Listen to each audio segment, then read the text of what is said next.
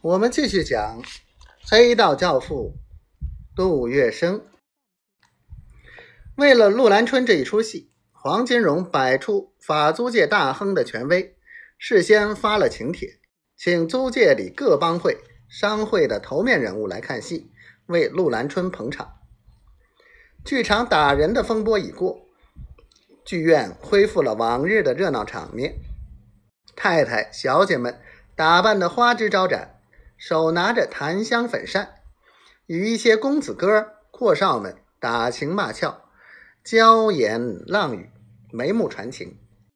茶水、糖果、点心一桌桌摆满，相熟的人们凑在一起谈论艺文趣事，这个昆角哪个名伶，以及正上演的新戏。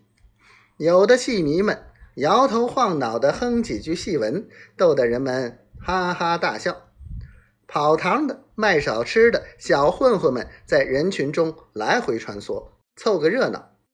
整个老共舞台乱哄哄的一片。锣声一响，陆兰春踩着碎步上场。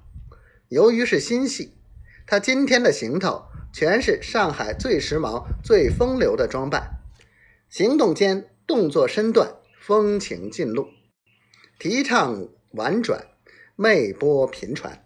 一出场就是个满堂彩，黄金荣乐得心花怒放，他眯着眼，翘着二郎腿，合着锣鼓点子，光脑袋摇来晃去，他看得很入神，很痴迷。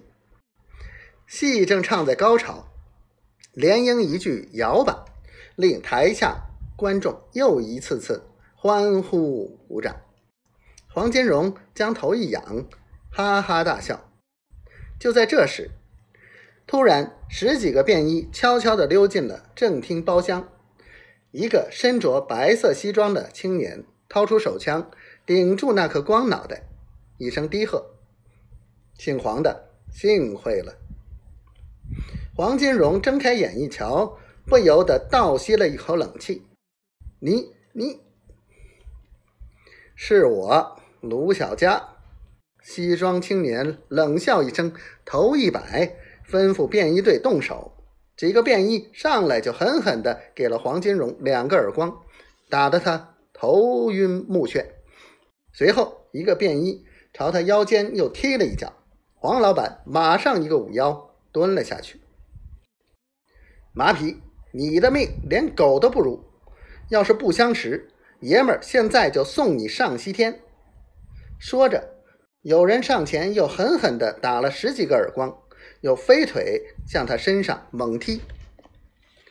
这边形势一变，剧场里立刻乱了起来，观众们四散奔逃，女客们尖声怪叫，噼里啪啦，桌倒椅翻，人人恨不得插上翅膀飞出门去。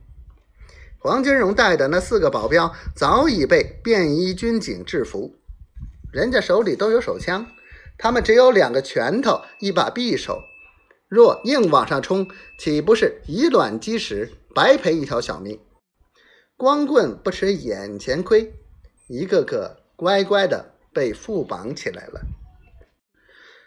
卢小佳更不多废话，一挥手，两个便衣架起黄金荣，拖出大门，上了早在门外等着一辆轿车。